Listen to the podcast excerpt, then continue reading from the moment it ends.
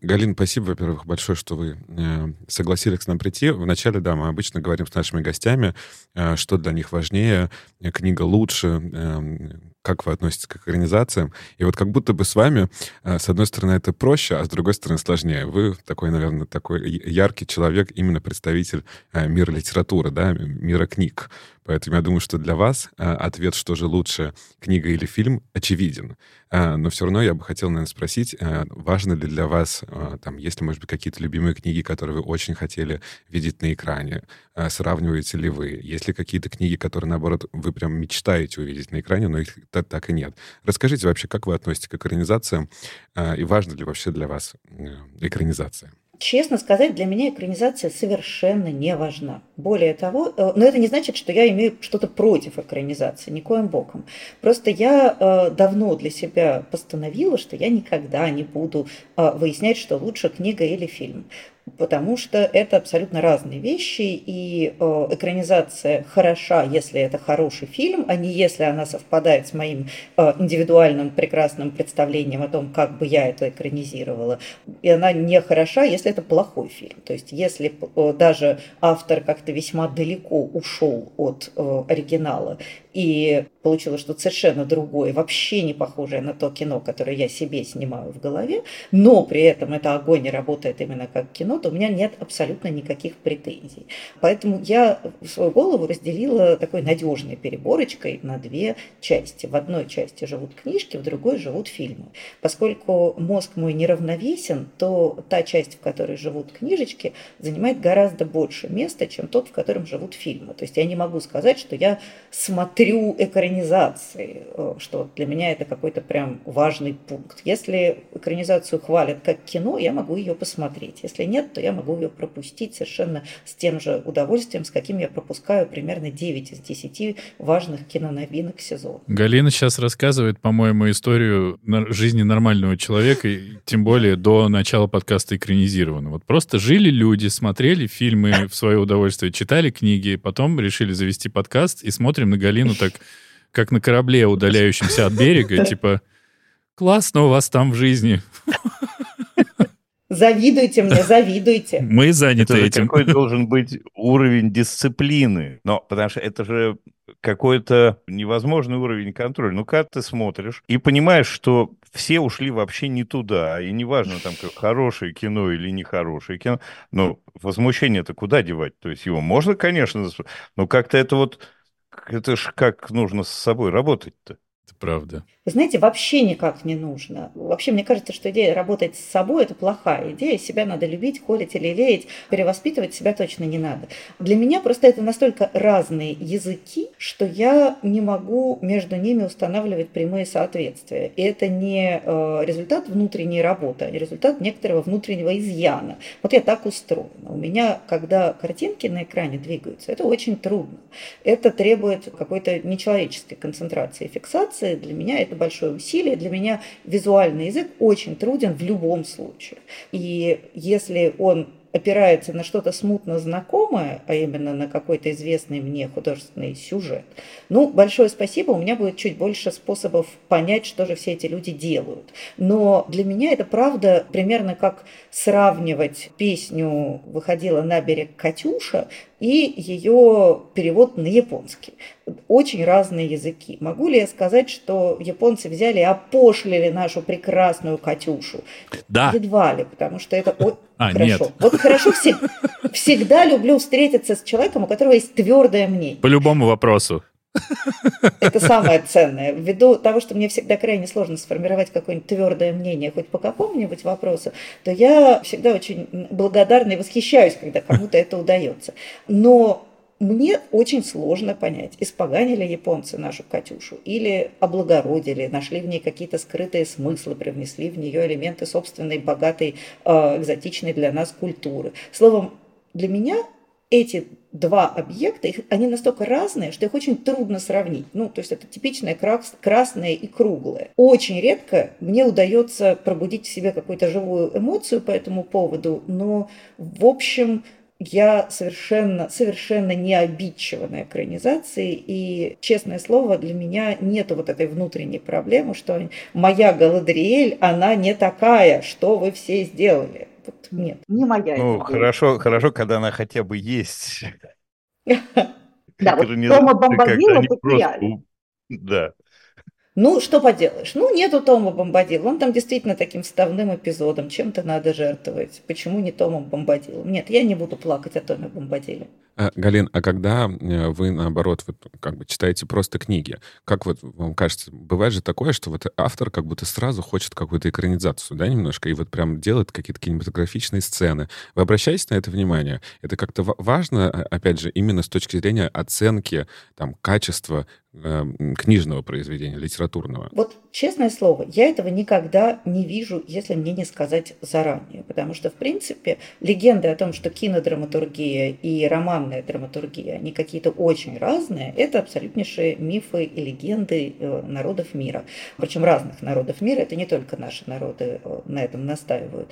Мне кажется, что в целом между этими двумя типами драматургии очень много общего. И далеко не всегда автор, который вставляет в свой текст художественный или не художественный, какую-то особо яркую эффектную сцену, он имеет в виду, что так приветливо изнутри романа помахивает режиссеру и кричит «Режиссер, выбери меня, выбери меня, птица счастья». А нет, он ничего такого не делает, просто ему нужна эффектная сцена. Иногда я знаю, что, например, как в случае с э, романом Анны Старобинец «Лисьи броды», роман явился результатом трансформации сценария. То есть изначально эта книга писалась как сценарий, а потом стала романом. И если я про это вот уже заранее знаю, я могу про это немножко подумать и посмотреть, видно оно или не видно. Но, видит Бог, это не является каким-то важным, значимым фактором, потому что очень часто сцены, которые нам видятся, вам видятся, особенно кинематографичными, возникли не потому, что автор имел что-то такое в виду, а потому что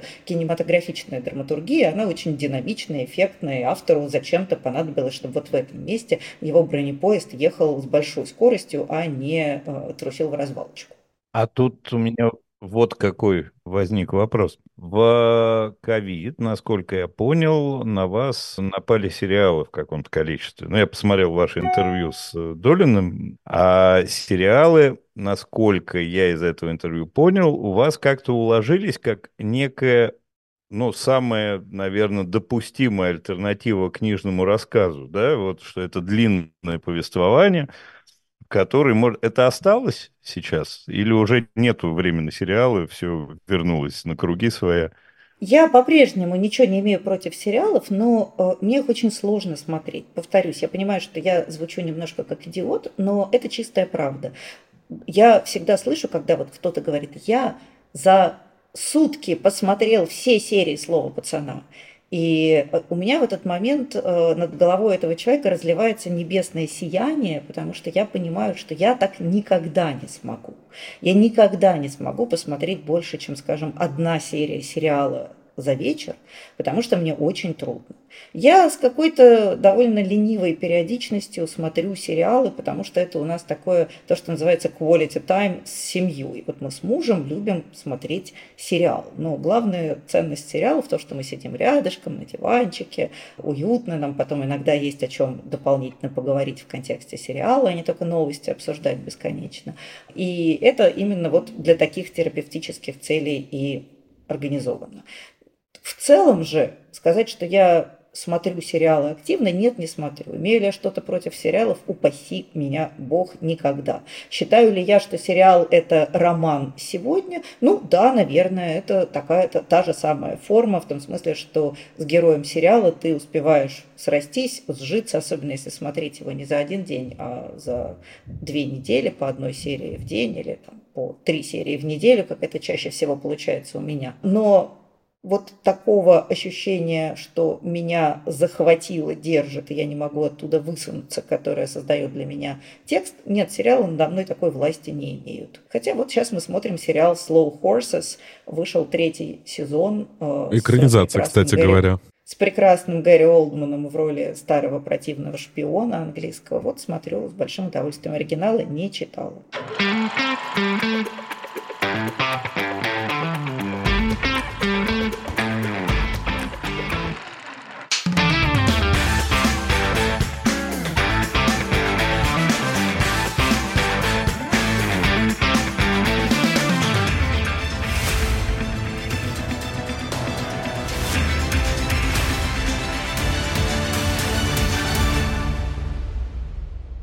Всем привет! Это подкаст «Экранизировано». Здесь мы обсуждаем книги, которые стали фильмами, и фильмы, которые когда-то были книгами. Каждую неделю один из нас выбирает фильм, который мы будем смотреть, и книгу-первоисточник, которую нужно прочитать. Кино должны посмотреть все, книгу должен прочесть выбравший. Могут, конечно, и остальные. Естественно, обсуждаем мы все и со всеми спойлерами.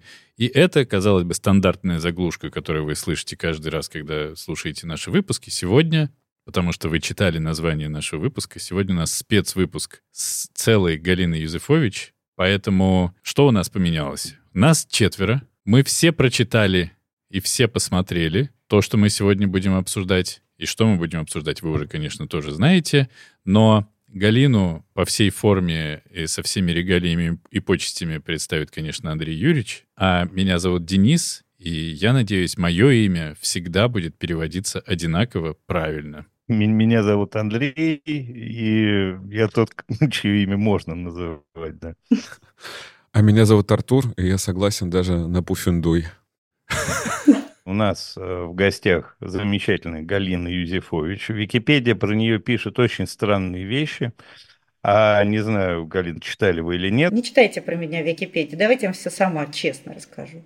По правде. Про литературный критик это прямо вот вообще вопросов нет. А от себя добавлю, что это человек, на мнение которого огромное количество людей ориентируются, когда пытаются разобраться, что же им надо почитать.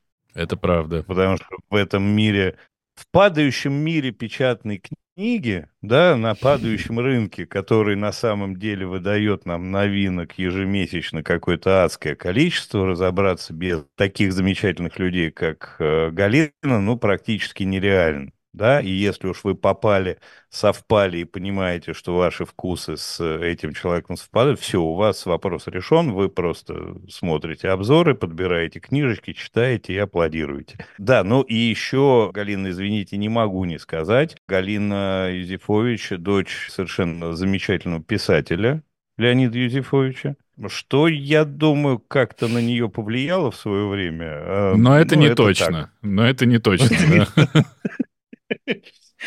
Это мой конференц. Здравствуйте, Галина.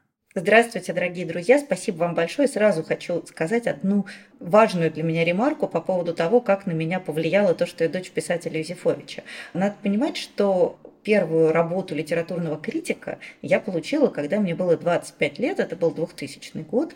И в тот момент мой папа был школьный учитель. Все его книги, которые он писал, либо не издавались, либо издавались как-то крайне маргинально и так далее. То есть и сказать, что на меня повлиял писатель Юзефович, будет сильным преувеличением, потому что и профессиональную свою дорожку, и образование я выбрала до того, как мой папа стал реальным легальным писателем со справкой. Но что, конечно, не никак не отменяет того факта, что он очень сильно на меня повлиял своими вкусами, взглядами, интересами. И мы по-прежнему очень близки в том, что касается взгляда на все, включая взгляд на литературу. Спасибо. При... В принципе, у нас получается два подкаста в одном. Э, да. Э, неплохо, неплохо идем. Да. Э, мы... Можно я маленькую только вставку скажу? Э, Маленький вопрос, может нет, быть, Нет, не вопрос. Нет, не вопрос. Наш вот этот специальный выпуск выходит 2 января. И как мы знаем, да, я вслед, вместо традиции ходить в баню и смотреть «Иронию судьбы», у большого количества людей появилась традиция пересматривать и перечитывать Гарри Поттера. Поэтому, конечно, очень круто, что тема нашего сегодняшнего выпуска именно Гарри Поттер и философский камень и мы надеемся, что вы проведете с нами все э, новогодние каникулы и будете слушать и смотреть. Да, Это но... ты сейчас к слушателям, да, я надеюсь, не к нам. Конечно. Не собой проводить все новогодние праздники, упаси Господи. И главное, что не ждите, что мы выпустим 7 выпусков по Гарри Поттеру. Мы не настолько суровые и, и все такое. Но сегодня мы будем обсуждать первую книгу цикла, э, которая вышла, если я правильно понимаю, 1997 году и экранизацию, как вы можете догадаться, одноименную от Криса Коламбуса, которая вышла в 2001 году. По нашим, конечно, не писанным, но все их знают правилам, э, у нас есть такое, что тот, кто книжку придумал читать, тот вкратце, ну, по возможности, рассказывает о чем эта книжка. Для тех, кто по какой-то причине, типа меня, вселенной Гарри Поттера или не имел никакого отношения никогда, или э, совсем недавно стал, мне кажется, уже поклонником. Поэтому, Галина, если можно, трех, пяти, э, двадцати тысячах э, слов расскажите, о чем эта книжка. Как вы справедливо отметили, это первый роман цикла, в котором, собственно говоря, мы впервые встречаемся со всеми героями и попадаем в мир волшебников. Вообще, Гарри Поттера принято относить к категории фэнтези. Если говорить о нем как о фэнтези, то это будет так называемое низкое фэнтези. Низкое фэнтези кажется, что это какая-то дрянь сразу, ну, то есть есть высокое, это хорошо, низкое – это не очень хорошо. На самом деле высокое и низкое фэнтези терминологически отличаются не то, что одно – это ого-го, а второе – это ну так себе, а в том смысле, что высокое фэнтези – это вселенная, действия которой, в которой никак не сообщаются с нашей вселенной. То есть «Властелин колец», в котором звезды другие, география другая, и из которой никак нельзя попасть. В наш мир это высокое фэнтези. А, скажем, Нарния Клайва Льюиса, в котором можно открыть дверцу и попасть из нашей вселенной в соседнюю, это фэнтези низкое. Гарри Поттер это тоже, в общем, низкое фэнтези. Это история двух миров, которые существуют параллельно друг с другом, частично друг на друга перенакладываются. Один мир населен маглами, то есть нами всеми, людьми без волшебных способностей. Второй параллельный мир, существующий в тени на изнанке нашего привычного мира, населен волшебниками. Волшебники обладают некоторой генетической, предположительно, мутацией, которая пробуждает в них способность, возможность колдовать. Иногда эта мутация передается по наследству, и тогда все нормально, в семье волшебников рождается волшебник. Иногда она а, возникает спонтанно, когда в семье совершенно обычных зубных врачей рождается девочка-волшебница, как это произошло с Гермионой. Иногда, наоборот, в семьях волшебников рождаются дети, не унаследовавшие волшебных способностей. Это самая грустная история. Тогда на свет появляется смотритель Хогвартса Аргус Филч, который всем хорош, только колдовать не может, поэтому очень противный, несчастный и злобный, потому что это прям травма у человека. Вот, собственно говоря, вот в этот мир с такого рода интересной генетикой мы и попадаем благодаря первому роману. И экспозиции мы встречаемся с мальчиком Гарри, который вырос в семье у своих неприятных, нелюбящих его родственников, не подозревая о том, что, во-первых, он герой волшебного мира, потому что именно благодаря ему волшебный мир не подпал под власть темного властелина, а во-вторых, что этот мир волшебный вообще существует. И тут Гарри Поттеру исполняется 11 лет, он узнает, что в 11 лет всем детям, которые родились в волшебных семьях, положено отправляться в школу чародейства и волшебства Хогвартс, и он туда, соответственно, уезжает, где встречается, во-первых, с друзьями, собственно, одна из важнейших коллизий Гарри Поттера – это история его отношений с друзьями, в первую очередь с мальчиком Роном Уизли, а во вторую очередь с девочкой Гермионой Грейнджер, которые становятся его ближайшими друзьями и фактически его семьей по выбору, потому что родной семьи он лишен, он сироточка, и благодаря тому, что в его жизни появляются друзья, он сироточкой, по сути дела, быть перестает. Он обретает новую семью, которую сам себе выбрал, сам себе сформировал. Кроме того, что Гарри Поттер встречается с друзьями, он встречается с первыми приключениями, потому что тот самый темный властелин, которого он помог неосознанно повергнуть, кажется, поверг, повергнулся не полностью, и вот-вот вернется из царства мертвых, и, конечно же, Гарри с друзьями предстоит впервые в довольно безопасной, ванильной, честно скажем, форме, под надежным присмотром мудрого наставника, директора школы профессора Дамблдора, встретиться с этим своим великим врагом, с которым он впоследствии все последующие шесть книг будет бороться. Вот примерно так выглядит в самых общих чертах контур этой повести, этого романа, который, конечно, самый детский, самый светлый, самый позитивный из всех романов Джоан Роулинг. Вообще все романы Джоан Роулинг рассчитаны на взрослеющего читателя, то есть молодой, юный читатель читает первую часть, когда он еще дитя, он растет и взрослеет вместе с героями, и последнюю, седьмую часть он уже должен был прочесть, когда ему лет 17-18, то есть это уже даже не совсем детская литература. Соответственно, каждая следующая часть Гарри Поттера все более и более сумрачная, серьезная и взрослая, чем предыдущая. И вот в этом списке, конечно, первая книга самая добрая, самая детская, самая светлая и, в общем, практически без темных сторон. Мне кажется, что мы сейчас послушали пересказ книги здорового человека, А если пересказ книги Курильщика вам нужен, то слушайте любой другой выпуск экранизированный, где нет гостей.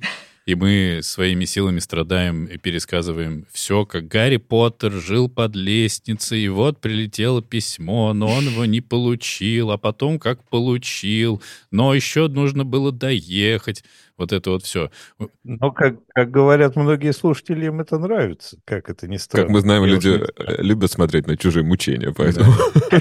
А, у меня вот вопрос... БДСМ подкаст. Да-да-да-да-да. У меня вопрос ко всем сразу в связи с тем, ну, что я э, сегодня буду отвечать э, в этом подкасте за человека, только вот я уже говорил, только заходящего как бы на территорию Гарри Поттера. Ну, это здорово делать, когда тебе 40 лет, и взросление у тебя прошло давным-давно, как, ну, в части принятой, по крайней мере, взросление с книгами о Гарри Поттере я пропустил. Поэтому Сейчас я очень боюсь в этом подкасте, конечно, нахвататься спойлеров того, что будет происходить в остальных шести книгах, потому что мне сейчас действительно стало интересно, что там будет дальше. И я уже знаю, конечно, тоже, что все книги станут, ну, точнее, чем дальше, тем будут, будет мрачнее, жестче, взрослее и все такое. Как вы относитесь вообще к спойлерам? И, ну, типа, я так понимаю, что вы все читали по ходу, да, выхода или как? Ну, мы все здесь проскочили этап взросления, так и на нас, на всех смотрю. Вот Артур сидит в потемках, поэтому возраст его определить в точности не удается. Но когда я читала первую книгу о Гарри Поттере, мне уже было 27. Нет, сколько же мне было? Два, нет, вру. 20 пять лет, это было уже, я прочла ее не сразу, как она вышла, я прочла ее в 2000 году, в 99-м, то есть мне было 24. То есть, в общем, я уже тоже под, была подрощенная девочка, и сказать, что я прям с ней взрослела, будет некоторым преувеличением. Я как раз-таки, наверное, тот самый ребенок, который практически взрослел вместе с Гарри Поттером. Я начал читать, когда уже вышла третья, и мне где-то было 13... Ты, ну, 3... научился читать, когда вышла? Да, третья? научился, третья книга вышла, мне 14, как раз-таки, вот моя, моя первая книга. И э, уже было три, но меня это так сильно поразило, что у меня был блокнот, в котором я вычеркивал в календаре дни до выхода Кубка Огня, потому что Кошмар. это как бы меня прям вот э, очень сильно зацепило. И я тот самый, опять же, сумасшедший э, Поттер-роман, который ездил в книжный магазин «Москва» э, в 12 ночи, меня привез папа, чтобы я купил книгу. Конечно, английский язык седьмой книги для меня был как бы слишком выше да, моих каких-то знаний. Это меня не остановило, и я что-то прочитал. Как бы основной, конечно, сюжет понял. Вряд ли я мог насладиться там языком, но хотя бы я точно поставил точку. Сейчас можно, кстати, Дэн, тебе сказать, чем все закончится, испортить. кто умрет, кто выживет. И убийца-садовник, как это всегда бывает. Судья, как мы теперь знаем. Судья. Поэтому, конечно, Гарри Поттер — это для меня такое вот, ну, не детство, но вот... И надо сказать, что я очень мало читал. И Гарри Поттер практически исключительно такой вот исключение для меня, вот, который я читал, перечитывал.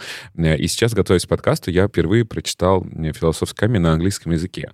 И, конечно, это какой-то абсолютно новый уровень наслаждения, когда вроде тебе история понятна, но ты уже можешь сидеть и наслаждаться там языком или наслаждаться самим собой, что ты вот даже... Наслаждаешься детские, языком. Да, детские книги уже можешь читать в оригинале и к переводчику вообще не обращаться. Поэтому моя история такая. Я, я как Дэниел Редклифф по возрасту примерно. Я еще помню, как мы читали... Была такая история, пока книга выходила и переводилась, были эти самые любительские переводы. И вот были сайты, где то пихали эти переводы. Они были ужасные до невозможности, но не читать их тоже было никак не можно, потому что, ну, ну ты уже столько ждал, ты заслужил хотя бы уже вот это. То есть это было было такое, было событие, правда. А сколько было левых переводов, которые выдавали себя за то, что вот-вот, это уже как бы там, по-моему, Орден Феникса я прочитал какой-то, ну такой, ничего общего, конечно, не, не имеющий с оригиналом. Да, был такое. Ну вот очень не хочется, на самом деле, сегодня в обсуждении уйти в переводческие диспуты вокруг Гарри Поттера, потому что, по-моему, там столько уже сломано копий, поломано судеб, там уничтожено вообще мнений, что мне кажется... Но если вы считаете все по-другому, то можно обсудить Снэк или Снейп и прочие увлекательные вещи. Снейп. Я позволю себе всех отослать к замечательной э, статье филолога и переводчика Александра Борисенко. Прям так наберите в гугле Александра Борисенко э, «Гарри Поттер. Переводы». И абсолютно прекрасная, исчерпывающая статья, которая, как мне кажется, очень хорошо излагает и историю русских переводов Гарри Поттера, и проблемы с, эти, с этими переводами связанные, и вообще какие-то интересные переводческие профессиональные наблюдения над этой сферой. Так что, чтобы чтобы не, раз, не пересказывать долго все, что Александра Леонидовна написала очень хорошо, ярко и емко, вот позволю себе тут проставить звездочку, ссылка, сноска. Будет. Будет добавлено, публикация. Будет добавлено в описании обязательно. Да, ну а как ты-то? Как так ты прошел мимо такого огромного события? Ой, спасибо, что спросил, Артур. Я долгое время болел, и я, ну, излечиваюсь по мере возможности от этой болезни, отказываться от того, что на хайпе. Долгое время я ходил вокруг Гарри Поттера и плевался только потому, что о нем говорили все. Я уверен был, что это глупо, я уверен был, что это слишком модно для того, чтобы оказаться чем-то достойным. А дальше, когда выходили книги, вот вроде все было нормально, выходят книги, я их не читаю, все вокруг читают. Я говорю, вы все дураки, не лечитесь. Потом стали выходить фильмы, я такой, так это туда же точно все и переносится. Все эти фильмы, они собирают деньги, зачем мне это надо смотреть? Когда в это время я могу попытаться посмотреть не знаю, сталкера. Вот. И я такой, вот такой обмен. Почему это было, я не знаю. Ну, наверное, какой-то там не юношеский, но какой-то дурацкий максимализм. Вот я поэтому в себе сильно с этим борюсь, но вот доборолся. А у тебя ничего не сработало, когда ты также относился к «Властелину колец», а потом как взял и посмотрел? У тебя не возникло ощущение, что с Гарри Поттером может произойти примерно так же? С, с Гарри Поттером в момент, когда ты понимаешь, что вышло 7 книг и 8 фильмов, такой принципе, может быть, я уже без этого переживу. Ну, правда. Ну, типа, я медленно читаю, я вдумчиво смотрю и, ну, относительно. Ну, куда? А жить когда? Все, я пропустил Гарри Поттера, подумал я. И сейчас, не знаю, по крайней мере, я хочу туда погрузиться. Я хочу прочитать все, я хочу посмотреть все. Галина, а вы читали на английском? Да, я вот сейчас как раз прочитала, когда я готовилась к упомянутому уже курсу в Страдариуме, я все семь частей прочитала подряд по-английски, потому что я первые четыре, по-моему, читала в русских переводах, а остальные я читала по-английски. А тут я все прочитала по-английски подряд. И я хочу сказать, что вообще-то, конечно, это сейчас будет минутка практического снобизма, я думаю, что очень важно читать Гарри Поттера по-английски, потому что про это мало принято говорить. Все говорят про э, Джоан Роулинг как про выдающегося мастера сюжета, мастера характера. Вообще она еще выдающийся стилист. И э, ужасно интересно, конечно, наблюдать за тем, как меняется язык от первой книги к седьмой, такого детского, сказочного. Он становится нуарным, довольно жестким, страшноватым, гораздо более сложным, гораздо более литературным. Ну и вообще в целом, мне кажется, что Джоан Роулинг из тех авторов, у которых вот вся их, весь их богатый литературный, культурный анамнез, он прямо вот через текст наружу выпирает. И наблюдать за тем, как в ней вдруг включает Диккенса, как в ней вдруг включает Троллопа или сестер Бронте. Вот это прям большое счастье. У меня из поверхностных наблюдений я одно скажу, Андрюх, и замолчу.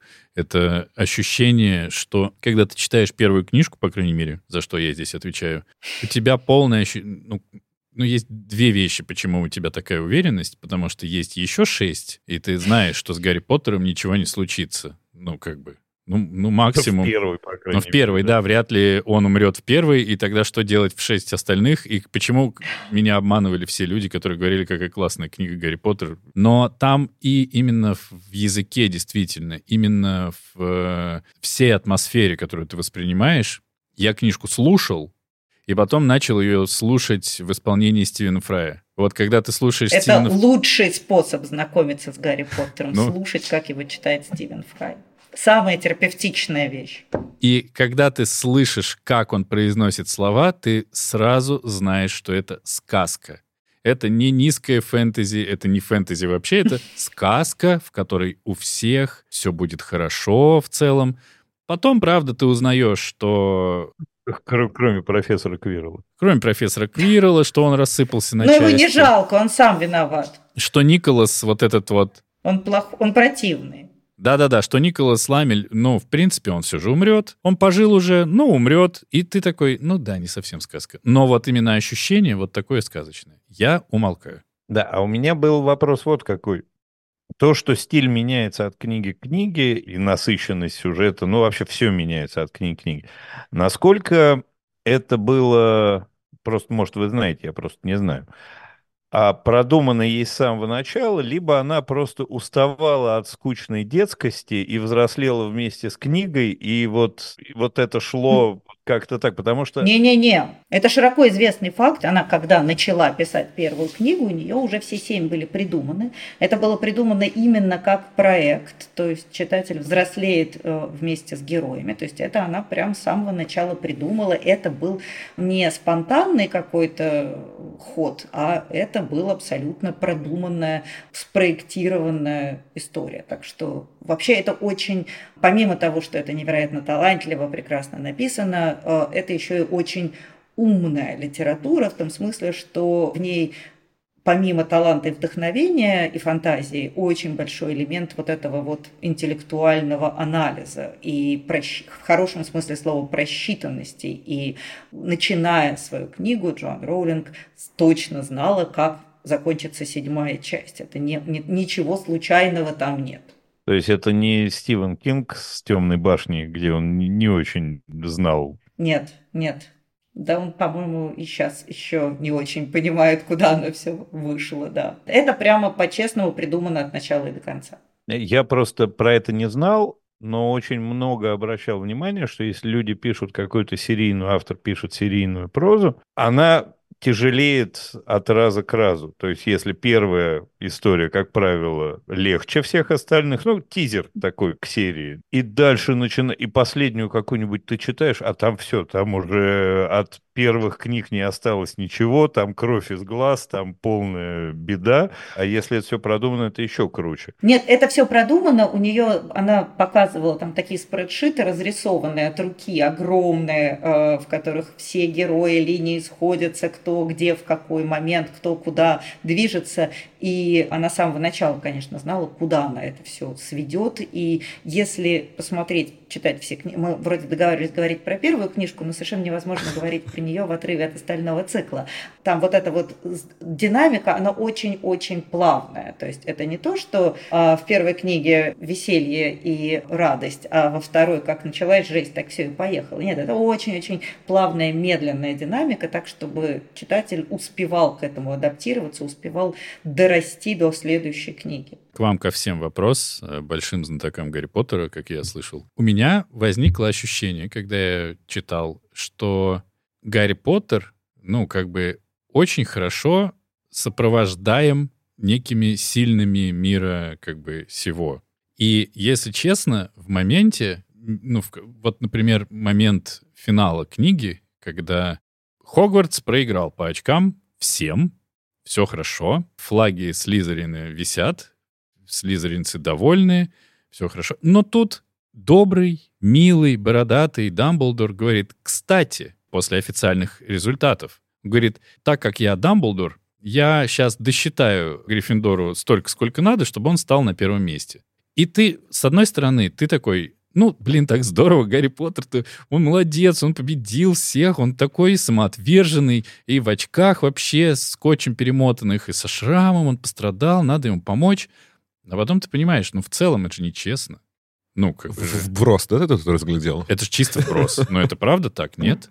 Это правда так. Да, мой вопрос был в том, что, очевидно, линии отношений Гарри и Дамблдора и всех остальных, они будут развиваться. Возможно, это потом как-то будет объясняться, к этому будет возвращаться. Но в целом, чего? Слушайте, ну Дамблдор вообще довольно токсичный чувак. Это просто пока непонятно. Я вообще считаю, что самая главная история внутри этого цикла – это не история борьбы Гарри и Вальдеморта, а это история отношений учитель-ученик. И это очень токсичная история отношений. Дамблдор, чем дальше, тем больше мы понимаем, что вообще-то он Гарри не друг. Гарри его инструмент, и он его использует, он его готовит для определенной роли, и, в общем, никакой такой прям любви и искренней поддержки там нету. И вот этот один из первых таких звоночков тревожных. И на самом деле там же в конце первой части мы, мы же можем все спойлерить. Да, да, да, да. Про первую да, часть а... можем. Да, только первую. Только первую. Да-да-да ну, немножко вторую, самую капельку шестую и седьмую, но буквально три-четыре слова, мы не пойдем дальше. Так вот, в конце первой части, когда Гарри Поттер с друзьями, они отправляются совершать вот эти вот свои геройские подвиги, останавливать, как они думают, Снейпа, который собирается похитить философский камень, ведь все это срежиссировано Дамблдором. Дамблдор аккуратно всю эту интригу выстроил, и он на самом деле держит руки, то есть, в принципе, все герои, они застрахованы в некотором смысле. Понятно, что ничего с ними совсем уж ужасного не случится. Дамблдор очень хорошо контролирует ситуацию создает у героев иллюзию того, что они самостоятельно принимают решения, в то время как он их, в общем, ведет по этому лабиринту и в конце делает вид, что ах, мне надо ненадолго улететь в Лондон, чтобы герои уже были просто вынуждены совершить свои смелые подвиги. Ну, тут надо заметить, что не он, он не сам уехал. Его выманили, как, как бы там же... Э, Я Нет, если вы помните... Там читается все очень четко. Его вообще никто не выманивал. Он ну, же доехал целом... до Лондона и повернул обратно. Он только сказал, что его вызвали. А на самом деле его никто не вызывал. А-а-а. Он просто решил, что он инсценирует фактически свое отсутствие. А, окей. Я думал все, что... что ну, ну, я согласен про вот эту фигуру, что он все выстроил, срежиссировал, тут я не спорю, но мне все же казалось, что это Квирл каким-то чудом отправил его в министерство. Окей. Мне кажется, что абсолютно точно он просто сам создал у детей, у героев иллюзию того, что вот пионер ты в ответе за все, и что э, дедушка уехал спасать мир некому, иди сам спасай. Хотя на самом деле, конечно, они выступали в значительной степени как его марионетки. Ну да, то есть это как, как учить плавать в нашем мире, а там хочешь научить бороться с, со злом, с Вальдемортом, вот пойди, пожалуйста, ну, вот в это подземелье, и там шахматы, и все остальное тебе в комплекте. Не, ну в целом же еще, так получается, это зацикливается. Первая сцена, ну это же не первая в книге, ну, одна из значимых первых, когда Гарри кладут на крылечко к этим ублюдочным э, дяде и тете. Там все понятно, ну, тоже так вот вдуматься. Он не должен, значит, испортиться. Чего? 11 да. лет, 10. Его будут тиранить со страшной силой, избивать, ну, абьюзить. Но он не знал еще об этом. Кто? Ну, ну ты ж, ну как бы, ты же не знаешь, что у тебя там Дадли вот такой придуршный вырастет тоже. Ну я не думаю, как бы, не делайте, пожалуйста, из Дамбладора абсолютное зло. не рушьте мой Нет. мир. Да, ну подождите, он на 11 лет сплавил ребенка в семью, и за эти 11 лет никто к нему даже не наведался. Ну, то есть какая-нибудь опека волшебная могла бы заглянуть и сказать, вы что, охренели, ребеночка-то так обижает? Что он у вас в чулане живет? Единственный, кто вступается эффективно за Гарри Поттера, это Хагрид. И происходит это, когда ребенку уже 11 лет, когда он уже вообще безнадежно травмирован и покалечен ментально. И до этого никто не пришел навестить малютку, взять его, забрать его на выходные, подарить ему подарок, хотя бы просто с ним поговорить. И при этом за него вступается Хагрид, про которого в книжке мы знаем, что, ну, Понятно, это наверняка будет раскрыто дальше, но мы знаем, что его исключили, и его исключили, э, сопроводив это чудесным ритуалом перелома его волшебной палочки. Ну, то есть один... А про это, наш юный читатель, ты узнаешь в следующей книжке. Я а говорю, я цикл? понимаю, что это будет э, раскрыто, но я с нуля читал и такой, ну, то есть еще и Хагрид поломанный вот как бы во всех смыслах. И он единственный, кто подписывается, действительно вписывается за Гарри Поттера, единственный из всех едет его вытаскивать. Супер. Вообще добрая, классная он атмосфера. Не, не сам едет, его отправили. Ну, он, но тем не менее, появляется он. Не Дамблдор, кстати. И он первый, кто применяет к Дарслям меры дисциплинарного воздействия, прям скажем. То есть он им показывает Кузькину мать, что мешало предыдущие 11 лет – провести с дядей Верноном и тетей Петунией воспитательную работу. Не Ну обязательно да. приделывать дадли хвостик поросячий. Можно начать с простого. Просто посмотреть на них строго и сказать, прекратите ребеночка обижать. Но нет, этого никто не делает. Да, так что это, в общем, такая сказочка, ты знаете, э, такая немножко дикенсовская сказочка, в которой пару-тройку сироточек уморят, а одна, глядишь, сироточка-то и выживет. Ну, это как, как изначально все сказки. Ручки-ножки отрубили, в лес отправили. У меня в этом основная первоначальный был вопрос всегда вот этой некой неправды. За 11 лет такого отношения он нормальным мальчиком остаться не мог. А он нам показан абсолютно нормальным же ребенком, который со своим мнением, который там может как-то выступать, у которого, в общем, ничего не отбито, хотя за 11 лет э, издевательств, побоев и прочего, но это должен быть Филч такой. Джуд из «Маленькой жизни» Янагихары, примерно. Грут из э, Стражей Галактики. То есть все по, все по своему пошли. Ну и кто что знает, да. Ну, в общем, э, просто вот такое ощущение, да. Но, кстати, в книге мы к фильму уже, уже, наверное, скоро перейдем, ну или нет. Когда-нибудь, я надеюсь. То Галина уйдет от нас, так и не обсудив фильм. Так и не узнав, что вы о нем думаете, да. В книге Гарри Поттер не такой простой тип, как в фильме. В фильме это котенок такой с большими глазами. Он такой все время смотрит на всех глазками своими красивыми и такой пык-пык, пык-пык. Но, слава богу, еще когда ты смотришь в оригинале, ты слышишь интонации его голоса, а в дубляже там просто вообще ни хрена непонятно. Что это за... Он, он абсолютно никакой беззубый типчик. А здесь, когда что-то не получается у Дадли, он этим доволен. Радуется, когда что-то получается у него, и это такая радость, ну, немножечко, ну, человеческая. Ну, Мстительный. да, Да.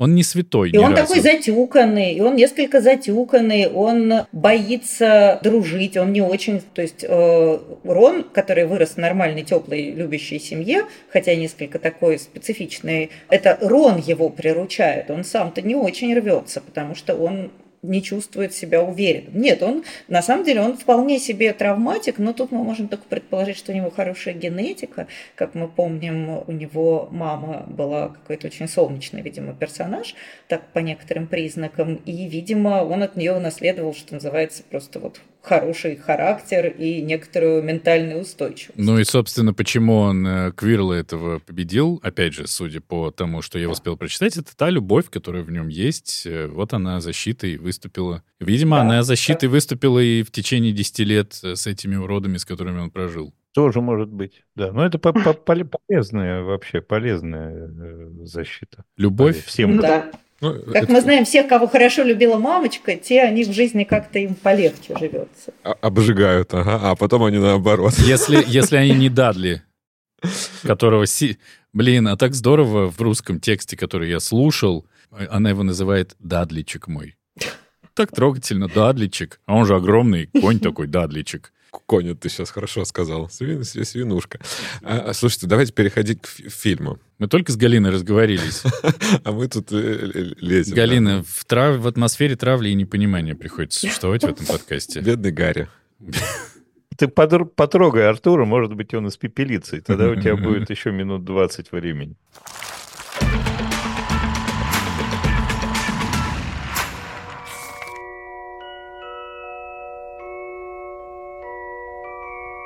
Did you ever make anything happen? Anything you couldn't explain? You're a wizard, Harry. I'm a what? Dear Mr. Potter, we are pleased to inform you that you have been accepted at Hogwarts School of Witchcraft and Wizardry. Do you really have the scar? Wicked.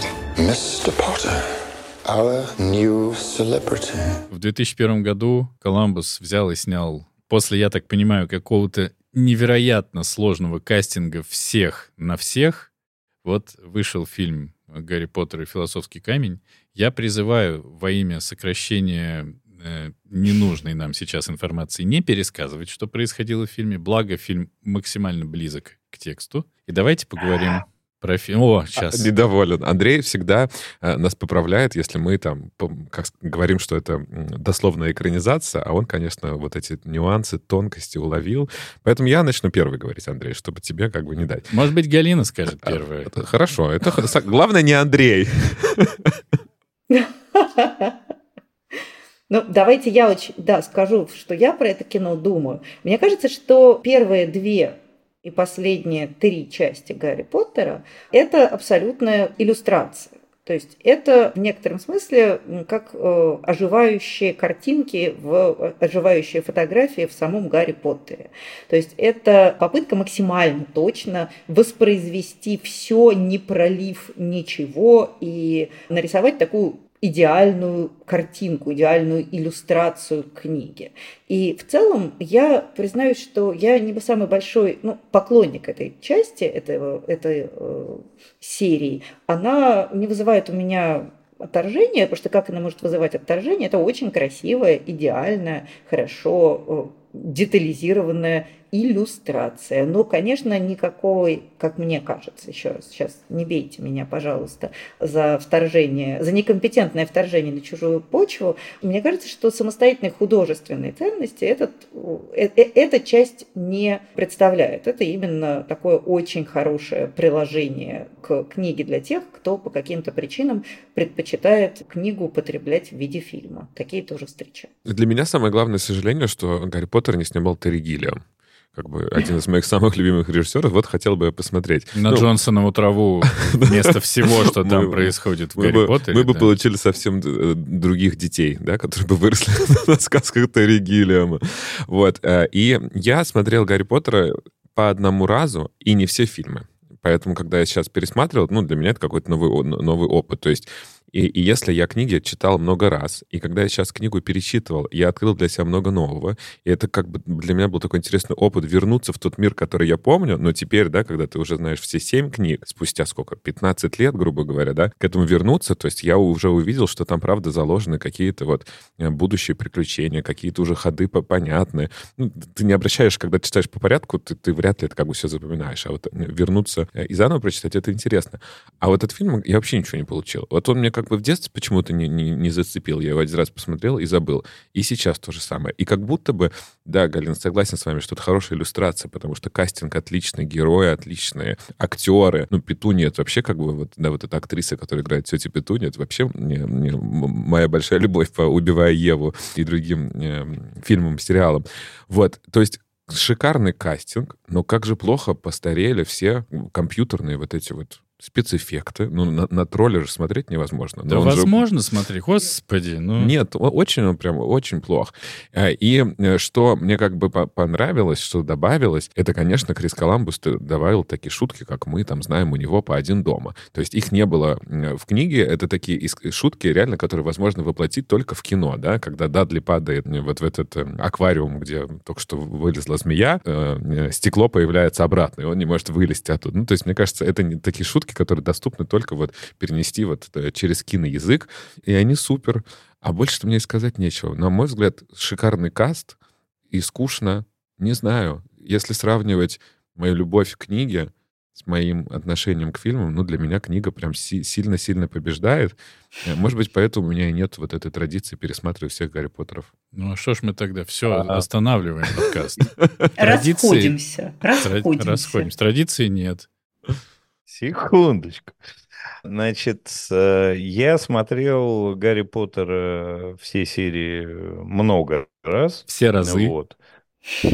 Во-первых, потому что мне самому было интересно, во-вторых, потому что дети, э, и, в общем, наличие детей, как и в твоем, Денис, э, случае, оно стимулирует просмотр разных всяких фильмов.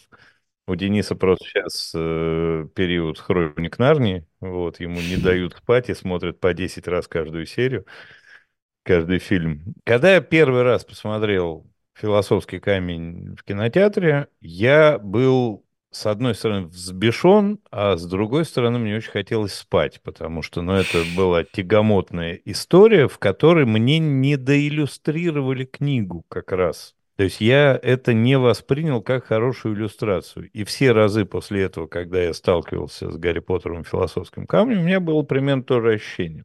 В этот раз, когда я перед подкастом специально его пересматривал, и первый раз в жизни посмотрел его в оригинале с субтитрами, я понял, что фильм не так плох, как мне казался, потому что, ну, когда ты слушаешь их голоса, они не такие, как голоса, которые ты слушаешь по-русски, это первая история. Но при этом мне категорически не хватило рассказанной истории. То есть вот если первая там четверть книги занимает рассказ от того, как вот Гарри был, жил и пришел вот к Хогвартсу и вся вот эта вот история до момента попадания в сам Хогвартс, это примерно треть книги. В фильме это проскальзывается за 15 минут. То есть э, ощущение, что режиссеру было неинтересно снимать про то, что было. Ему интересно уже в замок было попасть. Он сделал замок, он хочет туда. Потому что, ну, и косой переулок интереснее, и подробнее описан во все. То есть, и у меня такое, такое желание было либо уже дайте мне режиссерскую версию на 5 часов. Ок, мне будет интересно, но если это будет иллюстрация вот такая более подробная, ну, либо не выкидывайте каких-то важных, как мне кажется, вещей. Ну и мне очень жалко, что Дамблдор здесь, э, я уж не знаю, там это перевод, не перевод, когда он говорит приветственное слово в Хогвартсе, вот в книжке, да, перед первой едой, там же совершенно какой-то абсурдный набор слов да, там, э, пузырь, это, это. И видно, что это такой чувак, если не совсем сумасшедший, прикольный какой-то дед. Можно я вставлю? Я тоже обратила внимание, если помните, в книжке в этом месте э, Гарри Поттер, который впервые видит Дамблдора и вообще не понимает, что это, что это перед ним, он спрашивает Рона, он говорит, что он что, сумасшедший? На что Рон говорит, Дамблдор, да он же величайший волшебник всех времен и народов. Ну, конечно, он сумасшедший. И это абсолютно невероятно очаровательная сцена. И мне, конечно, тоже было очень жалко, что она потерялась. И вот таких кусочков их, их повыкидывали. И вот как э, вот вся вот эта строилась долгая история к дружбе с Гермионой, да, которая долгое время им портила жизнь. Прямо долго. А здесь все так пум-пум-пум-пум-пум, тролль пум-пум-пум-пум-пум, там еще что-то. Как-то они сокращали в каких-то таких местах, и фильм выглядит так, как будто у них весь этот материал еще где-то там в загашнике-то есть. И они просто монтировали на эти два с половиной там или на 2,50, потому что больше уже не влезет в зрителя. И просто вырезали вот, вот так вот кусочки. Ну, Слушай, а, а мне кажется... Бог на душу положит. А мне кажется, тут сложность такая, что когда они снимали, Гарри Поттер был известный, но это не было вот еще мировым помешательством, да? Это 2001 год. Э, сколько вышло Уже там? было. Было? Уже ну, было. Да? Он сразу Мне- жахнул. Да. Мне- Уже вышло три части, и было абсолютно понятно, что это вели- великий какой-то такой феномен. Мне показалось, что они, еще, что они еще не были уверены, что они будут снимать до конца. Ну, то есть, знаете, как бывает такой вот такой пробный какой-то, да, посмотрим, как выйдет. Поэтому они сами еще... Никто не знает, что будет в седьмой части. Они выкидывают какие-то как бы сюжетные ходы, потому что, ну, не факт, они будут, не будут. Да, Джон Роллинг очень много принимал участие, как я понимаю, там, в создании сценария, в согласовании как бы актеров. Мне вот так показалось, Андрей. Конечно, вот это все хотелось бы увидеть. Ну, поэтому мы в том числе, наверное, с надеждой смотрим на экранизацию HBO, которая будет в формате се- сериала. Наверное, нам все покажут. Каждый, каждую главу перенесут подробно, когда там через пару лет. Как мастер и Увидим. Маргарита э, этого самого Бо- Бортка, да? Д- Дословно. Ну, дай, дай бог. Слушайте, есть такое понятие продюсерские фильмы. Это типа то, что у нас занимается сейчас, то есть то, что выходит в основном, то, что является мейнстримом, и вот э, это решение продюсеров, что будет выходить, что будет. Как будто бы, опять же, я знаю очень мало, и уверен, что Галина меня поправите, если что, но как будто бы не то, что Роулинг много участия принимала в создании фильма, а она его со-создала. Причем и на уровне, я так понимаю, сценария, и на уровне выбора режиссера, и на уровне кастинга, и даже на уровне прекрасного условия, что все актеры должны быть британскими. Это такого уровня вмешательства в создание произведения аудиовизуального что, мне кажется, Коламбус здесь, э, ну, исполнитель, не творец. Поэтому у него есть один дома, который сам по себе величайшее кино, и вот этот, на это и есть новогодняя традиция, причем первая часть, понятно. И у него есть э, «Миссис Даутфайр», которую он снимал, а есть «Гарри Поттер», в котором, ну, как бы есть продюсеры, кто-то там, Уорнеры какие-то, какие-то, что-то еще, и Джон Роулинг. Вот у меня создалось вот такое ощущение просто при поверхностном как бы исследовании. Поэтому то, что там выкинуто было, и то, что осталось, как будто бы, по моим предположениям, Роулинг просто говорит, так, ладно, это выкидываем, потому что там мы к этому вернемся. В шестом фильме и туда будет отсылка из четвертого через второй, и в седьмом раскроется вся линейка. И тогда все будет кайф. Все, погнали. Так, Коламбус, давай, что там у тебя говорят режиссеры, снимай. Есть такое ощущение. Могу быть неправ. Ну, и как я понимаю, все-таки это немножко преувеличение. Она действительно активно работала над сценарием, но я думаю, что скорее Изначально Коламбус был выбран за то, что про него уже все знали, что он умеет делать доброе детское новогоднее кино угу. а, с шутками и а, с бережным отношением к исходному материалу. И я думаю, что такова была его природа, потому что Джоан Роулинг никуда не делась, а тут, извините, мы опять ну, на пару минуточек сбегаем в будущее. И если говорить о Гарри Поттере и узнике Аскабана, которого снимал Куарон, это же совершенно другая история. Вот тут Джоан Роулинг Роулинг почему-то не мешала режиссеру проявить себя. То есть я не думаю, что это результат того, что Джоан Роулинг стояла с плеткой и говорила, нет, туда мы не пойдем.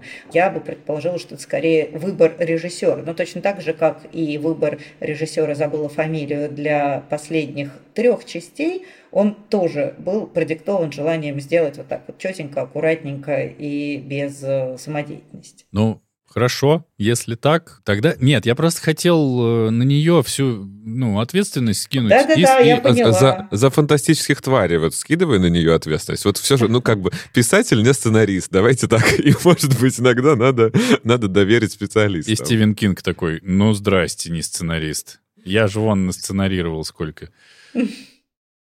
Да, черт. Фильмы-то все такое говно. Вот, вот было бы классно, если бы Кинг снял какую-нибудь серию Гарри Поттера. А? Почему Кинг снял? Он же не режиссер. Он Извините, один да, всего, простите. один фильм Это вырежем, и все будет красиво, как будто... Артур, дай, дай ему по башке, ты там ближе сидишь. Слушайте, ну, по поводу фильма я тоже хотел высказаться. Я его, а, да? Да, я его смотрел э, перед подкастом в шестой, кажется, раз. И первый раз я его смотрел э, подробно от начала до конца. Позавчера. Ну, у меня ребенок, э, он виноват. Точнее, его мама, которая сказала, что в 6 лет пора смотреть первого Гарри Поттера. Я такой, ну, наверное, нет. Она говорит, ну, уже поздно, уже посмотрено, уже хочет э, еще раз его смотреть. И я смотрел с ним, и я смотрел в озвучке, и было мне все, ну, ок. Ну, то есть, ну, ок. Я помню, у меня была одна попытка посмотреть Гарри Поттера первую часть, когда я сам решил. И я заснул где-то в моменте, когда они приехали в Хогвартс, проснулся на титрах. И такой, ну супер, кажется, я не вхожу в франшизу никак. После того, как я посмотрел кусками шесть раз, и вот сейчас прочитал книгу и смотрел фильм по книге, мне было очень интересно, потому что я такой, ага, как раз вся жизнь среди маглов до того, как появились, появились письма. Все это убрали, что они оставили? Кажется, они оставили достаточно знаковые вещи. Ну, то есть мы видим все про отношение его дяди-тети к нему, про отношение Дадли к нему. Мы видим скотч на очках, и все понятно, что вряд ли у успешного по жизни ребенка в семье очки смотаны скотчем. Отношения с Гермионой ну, как будто бы по Гермионе, которая, конечно, опять же, когда ты смотришь ее на английском, вся ее надменность, это прекрасная детская, что вы вообще не читаете. Типа, ну, вся ее вот эта вот э, вдумчивость и вся ее ботаничность, все-все-все, это все есть. И как у них строятся отношения между собой, оно не, не в подробностях рассказано, но как будто бы выжимка из их отношений есть.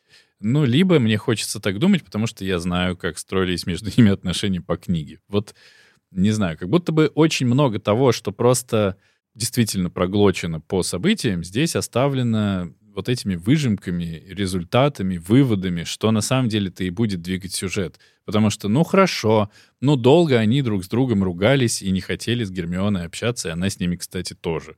Но мы увидели главное, что они спасли ее от тролля. Почему она оказалась в туалете? Ровно потому же, почему и в книге. Рон ее оскорбил, причем при всех, и она там плакала. Ну, как будто бы э, все вот эти такие штуки работают. Вот мне так показалось. А да. почему они убрали последнюю, последнюю защиту, которую ставил Снейп э, перед Квировым? Почему в фильме ее нету? Как вот она загадку вот эту, вот там стоит семь колбочек, а она стоит две минуты, чешет в голове и думает, какую же колбу выпить, а как, какую ей выпить, какую дать Гарри. Ну, на мой взгляд, тут важно не то, что каждая, каждая защита от разного учителя, а тут скорее, что каждый из них смог применить свои способности. Да. Шахматы благодаря Рону, она из вот этого дьявольских силков, да, э, выбралась, а Гарри пошел как бы дальше. Ну, то есть, мне кажется, тут самое главное их было показать, а не учителей. А Гарри просто охренел от всего. Ну, как будто выглядел это вот такой, что? И, ну, как он победил э, Квирла, это же, ну... Ну, это, я ждал, что он просто, ну, там мог рояль бы на него упасть, вот, примерно. Он победил вот так вот. А ну, потому что я Гарри Поттер. Ты что, не мог догадаться? Ты человек в полотенце на голове и с чужим лицом на затылке. Ну, какое чудовищное лицо на затылке, а какой чудовищный квидич. Ну, так я расстроен от вот этих плохо состарившихся спецэффектов. Вот чего, из-за чего я расстроился, сейчас нужно, чтобы Галина больше говорила, поэтому я продолжу. А, что-нибудь, чтобы Галина говорила, да? Галина говорила всю первую половину, все по-честному, а теперь Галина послушает с радостью. Я очень пожалел, что не было кентавров вот в более широком виде, какие они им задаешь прямой вопрос, и никогда не получаешь нормального ответа, потому что сколько времени, кентавр? А, Марс сегодня слишком яркий, да? Марс сегодня слишком яркий. Пожалуйста, кентавр, мне надо знать, сколько времени. И Венера тоже. Елки-палки, какие же это отбитые типы. Я очень надеюсь с ними встретиться дальше. Ну, вот правда, в фильме их не хватило. А я хотела вступиться за состарившиеся спецэффекты. Я тоже, признаться, э, моя боль — это спецэффекты во «Властелине колец» Питера Джексона, которые, конечно, сейчас тоже выглядят несколько, несколько специфично. Например, весь фильм, он же очень темный, потому что в те времена э, рисовать веселые, яркие спецэффекты еще никто не умел. Поэтому они там все бродят в каком-то коричневом киселе.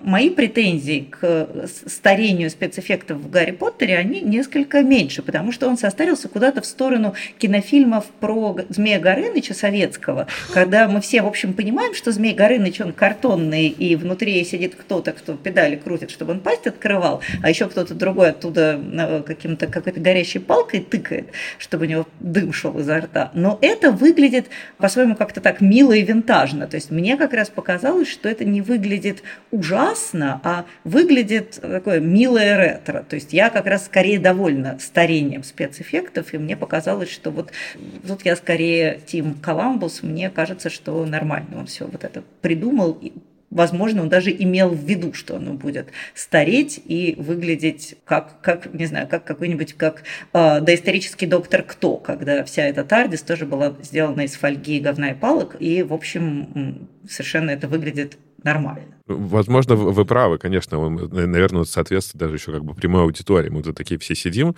и обсуждаем детское кино, да? Как, как лицо похоже или не похоже? Трехголовый пес, как он? Реалистично или не очень?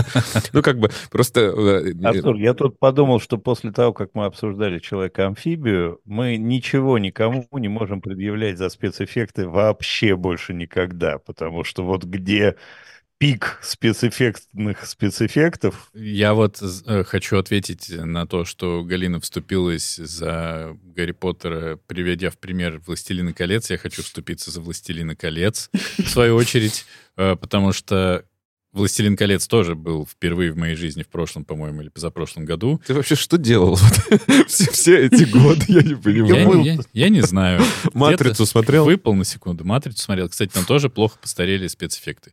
Можете кто-нибудь вступиться. Но мне кажется, что в формате истории вот это вот то самое. То есть если Человека-амфибию даже хорошие спецэффекты не спасли бы, честно признаться, то и Гарри Поттер, даже первая часть, и «Властелин колец», конечно, тем более, совершенно плюют на состарившиеся спецэффекты. Они ни на что, на мой взгляд, не влияют, честно говорю, абсолютно от души. потому что история сама тебя держит. Мне было в «Властелине колец» достаточно, что деревья пошли, пусть они в темноте где-то ходят, и, ну, ради бога, но все хорошо. И гоблин, э, в смысле тролль в, в «Гарри Поттере», да ради бога, что он с зернами как будто бы, как будто бы, ну, как будто наложенный второй экспозиции. Да пофиг.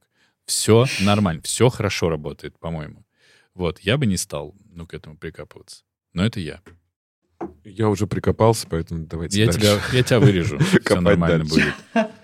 Это у нас обычная практика, так как Денис монтирует, он все, что не по его, он вырезает. Это удобно. Что плохо лежит. Это хороший вообще, хороший метод. Слушайте, ну, так как я понимаю, что примерно одинаковые впечатления у всех, э, особенно сейчас, вот э, что вас заставило всех э, смотреть дальше, после того, как вы посмотрели первый фильм? Вот это же, наверное, не возникло ощущение, «О, ух ты, так сняли, блин, скорее вы второй бы сняли бы. Вот Нет. что было? Галина, скажите. У меня дети. Меня заставило не что, а кто. Меня заставили дети. Я смотрела фильмы не по мере их выхода. Я смотрела их по мере взросления моих детей. Смотрела с детьми и до сих пор продолжаю смотреть. И вот в прошлый Новый год мы смотрели четвертую часть «Кубок огня». Тоже получили бездну удовольствия. Поэтому я к этим фильмам всегда относилась в значительной степени утилитарно. Ага. Хочется, чтобы котик маленький сел у тебя под бочком, прижался, ты его обнял, и чтобы он в нужных моментах он взвизгивал и говорил, ой, боюсь, или, или, или веселился и на тебя тоже смотрел. Вот для меня эти фильмы были так устроены. Я их смотрела не столько как вдумчивый, въедливый зритель, которым вообще-то в целом-то не очень являюсь, а исключительно как женщина и мать. Традиционные ценности, вот что меня заставили. Вот. О, Вспомнил. да, Помню. безусловно. О, Э, наконец-то наш подкаст ворвался в какую-то социальную сферу нормальную. Конечно, видите? Зовите правильных людей, мы вам традиционных ценностей с, борщом отольем. А у меня на самом деле, вот как мы смотрим, ну, мы не, не, не нормальные люди, а мы смотрим вот Марвела, вот эти огромные эпопеи, которые по 100 фильмов. Тебе надо досмотреть, как они это сделали и как это будет. Все, ты понимаешь, что ты уже Человека-паука, там, десятый вариант, ты его уже не хочешь смотреть. Но он есть в этой киновселенной, и ты его должен посмотреть, чтобы у тебя была целостная картинка. Или там, не знаю, Черепашки-ниндзя, или Мстители и прочие истории. Ты должен досмотреть, как они это сделали. Ты уже не хочешь, может быть, смотреть. Тебе не понравился первый фильм, второй, третий. Но просто их будет семь, и ты их все должен посмотреть. Но сейчас я их пересматриваю. За полчаса до э, подкаста закончил э, «Гарри Поттер и Орден Феникса», перехожу к «Принцу полукровки» и двигаюсь дальше на полных парах. И получаю, кстати, большое удовольствие. То есть прогоняйте прочь дубляж. Это всем, Как- кто нас слушает. как всегда. А я уже сказал, я я не уверен, что я смотрел четвертую часть, пятую часть. Ну, то есть какие-то кусочки, да, и они всегда шли там где-то по, по телевизору, или где-то их на них попадал. Вот прям специально я смотрел только последние части. Ну, и то просто, чтобы, опять же, вернуться в детство, вспомнить какие-то свои, свои воспоминания. Вот все. Поэтому у меня вообще нет никакого прям такого вот отношения э, к фильмам Гарри Поттера. Я ни разу в жизни не проводил январские пр- праздники, смотря Гарри Поттера. А, Не да, мы же закрыли уже подкаст, мы же уже разошлись Да-да. После этого заявления. А я, а я понял, когда было воспитано в нас история досматривать серийные фильмы. То есть в моем детстве и в детстве у Галины, учитывая, что мы, у нас разница в год всего. Вот тебе показывали «Четыре танкиста и собака». И вот ты их смотришь, или электроника того же самого. И ты их смотришь, потому что, ну, во-первых, больше ничего нет, и тебе интересно, что там дальше будет. И ты хочется узнать. И так хочется узнать, где у него кнопка. да, вос- воспитывается вот эта вот история досматривать рассказ, который тебе рассказывают. Мне кажется, это вот оттуда корни. А есть у вас в этой все еще первой части, про которую мы говорим, кто-то, кто вам кажется самым вот ну, самым запоминающимся, самым ярким? Мы уже поговорили про тетю Петунью. Петунью. Да, ну вот может быть, кто-то еще, потому что... А самый плохо Ну. играющий считается? Все считается. Дэниел Рэдклифф. Я просто по- поразительно. Дети всегда такие классные, непосредственные. И как же он, на мой взгляд, проигрывает по сравнению с Роном и Гермионой. Но Но как Мой грустно мне за него. Но грустно как мне за него, когда он себе в пыли рисует торт. Вот это опять мои бедные несчастные дети. Лежит в грязи и в пыли себе нарисовал э, э, торт. Ну, я просто плакал. Но играет он, на мой взгляд, слабовато.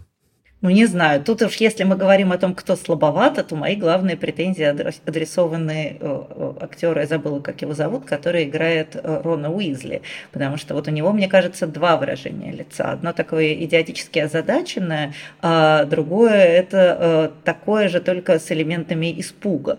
А, И, на мой взгляд, вот уж кто прям совсем-совсем не вышел, так это, конечно, он. Гермиона отличная, а к сож- не по- не- забытый мною э, артист, на мой взгляд, прямо, конечно, не очень. Но если говорить о хорошем, мы же хотим поговорить о хорошем, я вообще тот человек, который всегда хочет поговорить о хорошем, это э, в этом же фильме есть блистательный Алан Рикман, который, на мой взгляд, совершенно вытягивает всю эту довольно искусственную и нелепую конструкцию, потому что, во-первых, он большой актер, во-вторых, потому что у него ему повезло, ему достался самый интересный персонаж во всем семикнижии, вообще во всей этой эпопее. А Снейп же, на мой взгляд, вообще такой герой, герой Героевич. То есть я бы, возможно, хотела прочитать какой-нибудь ремейк этой истории с э, оптики Снейпа. И вот это сочетание, на мой взгляд, совершенно восхитительное. То есть вот на Рикмана, как только он появляется в кадре, все остальное сразу можно забыть, простить, принять и даже полюбить. Но у меня любимый персонаж, ну, в первом фильме, ну и вообще, он такой второстепенный любимый персонаж, это профессор МакГонагал, конечно. То есть это такая, ну, прямо правильная учительница, боевая старушка такая, вот как надо. Она такая жесткая, справедливая, при этом добрая какая-то. Ну, такая. Ну, и Снейп, конечно, да, Снейп это не обсуждается. А не любимый. Нелюбимый. Ты знаешь, сейчас мне сложно сказать, потому что, как я уже пять подряд посмотрел, я вижу их в развитии, Мгм. и мне сложно, они накладываются, там многие вытягивают потом всю эту историю. Да нет, если не, не, не приходит не, не сразу скажу, на ум. сходу прямо вот не, не скажу. Мне Дурсли не понравились вот в первой серии, они не, не такие уж и э, не такие уж и мерзкие получились, как должны бы. Дальше там все хорошо будет, а в первой... Не знаю, мне, честно, ни, ни, ни с кем я не согласен э, из вас, потому что мне кажется, что Рикман играет вообще непонятно что. То есть он классно играет, неизвестно что. Он ходит... Так это же, простите, простите, Да. я влезу. Так это же Да-да-да. правда, он правда играет неизвестно что. Мы не понимаем этого персонажа, мы начинаем его понимать очень медленно, очень не скоро. Он играет персонажа, которого никто, включая зрителей, включая всех, кто его окружает, не понимает. Мы не знаем, какая там у него восхитительная драма за его спиной стоит, и мы не понимаем его сложнейшей мотивации. И это как раз, мне кажется, вот это и круто, что он не раскрывается в первой части, потому что он и не должен раскрыться. Мы его видим таким непонятно каким э, готическим злодеем, который почему-то отказывается злодействовать. А на самом деле там большая сложная история. Так что это вот вы сказали, это вы прям хорошо сказали. Это значит все, лыжи едут куда надо, значит все получилось. Ну и это значит, что амбиций у авторов фильма было, конечно, вагон, маленькая тележка, и, точнее, шесть вагонов и маленькие тележки в виде тварей и всего прочего. Поэтому я не выберу, не, вы, не вы, не, не выдеру, я чуть не сказал, да, никого. Я не выделю никого, кто мне особенно там понравился, не понравился. Действительно, по-моему, многие достаточно проход, проходно как бы выглядят, но, учитывая, что будет дальше, я по мере возможности вам а, потом доложу.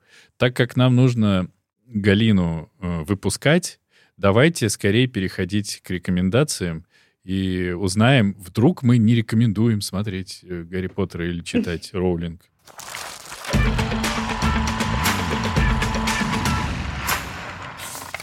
Да, я считаю, что вообще э, Гарри Поттер это какая-то уникальная совершенно вещь, это противоядие от любой боли. Я была абсолютно потрясена, мой курс в Страдариуме, сейчас будет минутка хвостовства и рекламы, стал самым популярным за всю историю Страдариума, потому что на него записались какие-то страшные, страшные толпы людей. А у нас там так придумано, что к каждому курсу предлагается чатик, в котором все эти страшные толпы людей должны как-то вместе тусоваться и что-то такое там между собой обсуждать.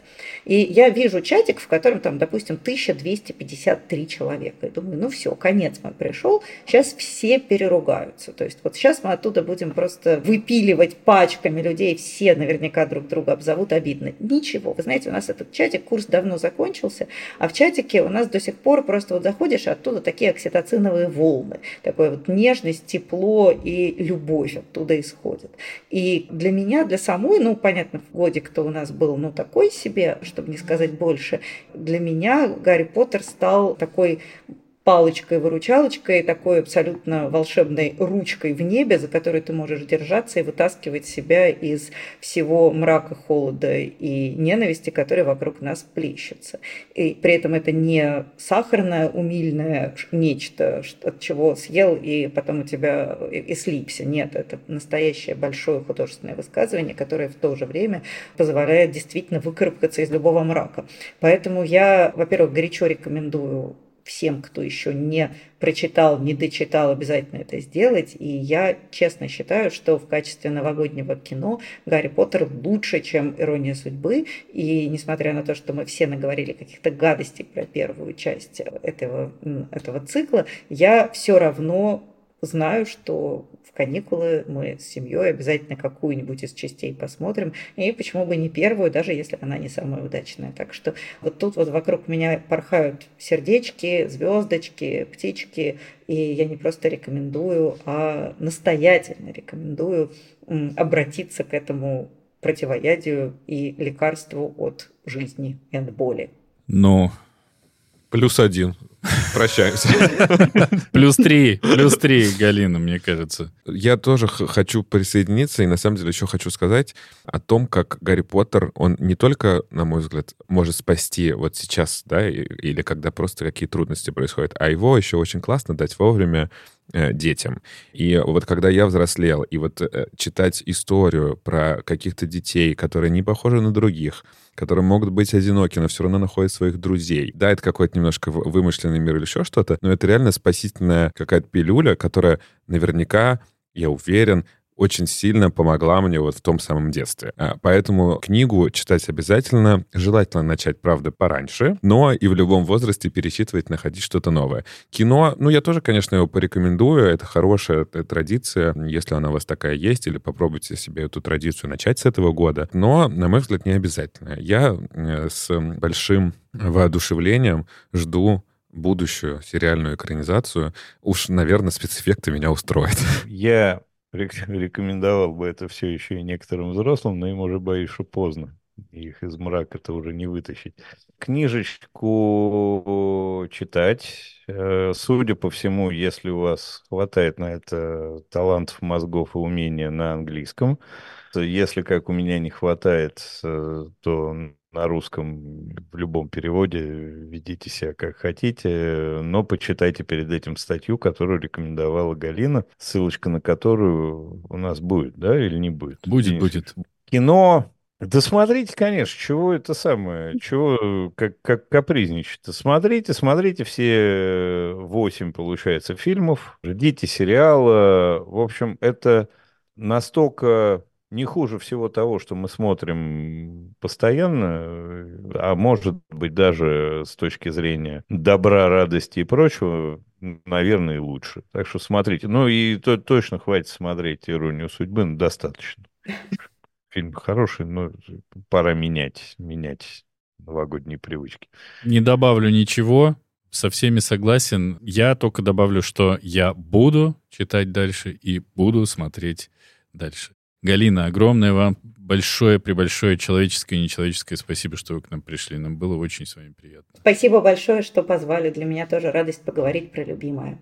Ура, ура, ура. Ура, спасибо. Спасибо. С Новым годом! Мы же... Точно! Мы же- ты- А, у нас же 2 января. Да. Выпуск Всё. выходит 2 января. С Новым Всех годом. с Новым годом. Всё, С Новым годом! До пока-пока. свидания. В этом в новом году, дорогие наши слушатели, для вас принципиально ничего не изменилось. У нас по-прежнему есть Boosty, в котором мы даем дополнительный контент, но не в этом выпуске, не обращайте внимания. А, Это три тарифа. Тариф первый, я мы не договорили, где мы даем 10-15 минут дополнительного трепа образным а, к нашему основному выпуску, если он не гостевой, как в этом случае. Второй тариф, тариф имени Харрисона Форда, где вы получаете возможность слушать спин подкаста экранизированный, совершенно отдельный подкаст про фильмы, которые не имеют никакой литературной первоосновы. Вот, бывают хорошими, плохими, добрыми, злыми, радостными, печальными а, или комната. И третий тариф, а, тариф «Крестный отец» подкаста экранизирован, в котором вы получаете возможность участвовать в записи нашего подкаста в качестве слушателей и писателей всякого разного в чатик. Вы получаете возможность слышать наш эфир за неделю до того, как его прослушают все остальные, и слушать его в несмонтированном виде, то есть не под... в несмонтированном виде. А я напоминаю, что нас можно слушать э, на любой удобной платформе. Э, обязательно ставьте оценки там, где вы нас слушаете, пишите свои комментарии, э, рассказывайте о нас в своих соцсетях, рассказывайте о нас своим друзьям, бабушкам, дедушкам и всем прохожим. И приходите к нам в наши группы в Телеграме, в Инстаграме, где мы обсуждаем много всего интересного, а в этом году будем обсуждать еще более интересное. Ну и, конечно, да, всех с наступившим Новым годом. Мы, естественно, записали этот выпуск для вас чуть заранее, но не забыли поздравить вас с Новым годом вот так. Смотрите все крутое, слушайте наш подкаст. Классно было бы, если бы мы записали 7 эпизодов про Гарри Поттера, но какой-нибудь другой подкаст наверняка это сделает. А, Либо через 7 лет вы сможете собрать всю коллекцию выпусков экранизированных. Да. И э, что? Слушайте нас, наш подкаст на любой доступной платформе, даже на платформе 9,3 четверти. Бэнг! Вот это ты сейчас классно закончил. Пока! Пока-пока. Пока.